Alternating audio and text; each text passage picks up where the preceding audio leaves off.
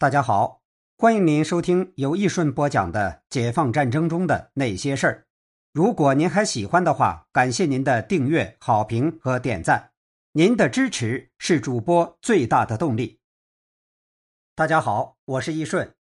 这一集呀，我们来讲一讲黑龙江剿匪之洪学智剿灭一百多土匪头子。一九四六年。我军在黑龙江的地盘主要在北安、黑河附近，那里活动着不少土匪，杀人放火，无恶不作。如果不剿灭这些土匪，我军在黑龙江就待不下去。那么由谁来剿匪呢？东北局领导点名洪学智，说只要洪学智出马，十个刘山东都不够收拾的。刘山东是黑龙江南岸最大的土匪头子。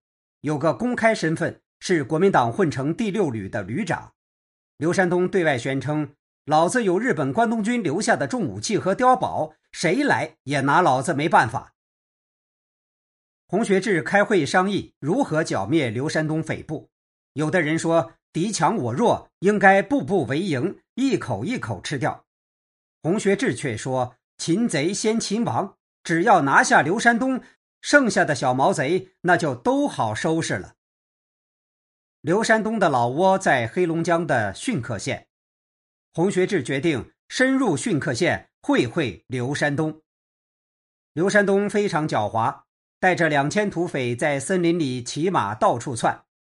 洪学智带着特一团在深山老林里到处追击刘山东，在快出森林的山口，双方相遇了。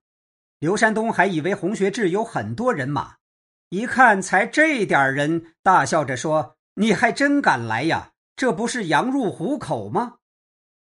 刘山东下令把特一团围个水泄不通，在山头上大喊：“赶紧投降，放你们一条活路！”洪学智对团长郑贵清说：“咱们武器比他们的好，你们带重武器埋伏在沟里，我去把刘山东引出来。”洪学智派了一个熟悉当地情况的人去找刘山东，说：“我们司令愿意投降，但需要刘山东亲自去受降。”刘山东认为洪学智手下没多少人，就放着胆子下山了。洪学智等土匪走到沟里时，下令狠狠地打。埋伏在沟两侧的战士们用重机关枪扫射土匪，很快就打倒了一片。刘山东眼疾手快。骑着马冲出了包围圈。刘山东被洪学智打怕了，只要听说洪学智在，就没命的逃。可有一点，刘山东之前积攒了不少粮食和物资，都落在了我军手上。刘山东要想在冰天雪地里活下来，必须夺回这些粮食和物资。洪学智对大家说：“刘山东始终在这一带来回逃窜。”目的就是为了夺回粮食。一连查山后，二连接着上，循环追击，直到发现刘山东。刘山东吓得带着几百心腹土匪逃到合江。国民党听说刘山东被洪学智围困，派人来找刘山东，让他从嫩江突围后南下沈阳。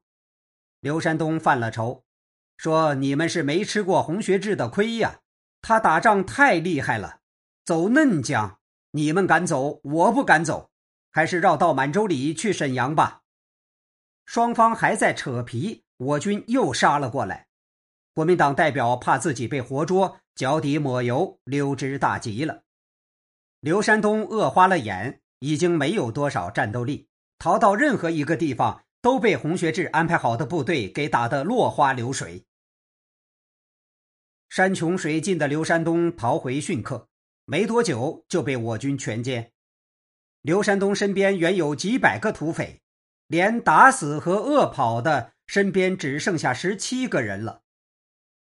被俘后，刘山东终于吃了顿饱饭，对洪学智佩服地说：“洪司令是真厉害呀，专挖我的老窝，七万斤粮食都被你挖空了，别说人吃饭了，就是马都没东西吃了。”洪学智在黑河剿了三个月的土匪，周边大大小小一百多个土匪头子全部被洪学智干掉了，从此黑河海晏河清。好，这一集我们就先讲到这里。如果您感兴趣，可以听一下主播的历史题材新专辑《漫画东周列国史》。我们下集见。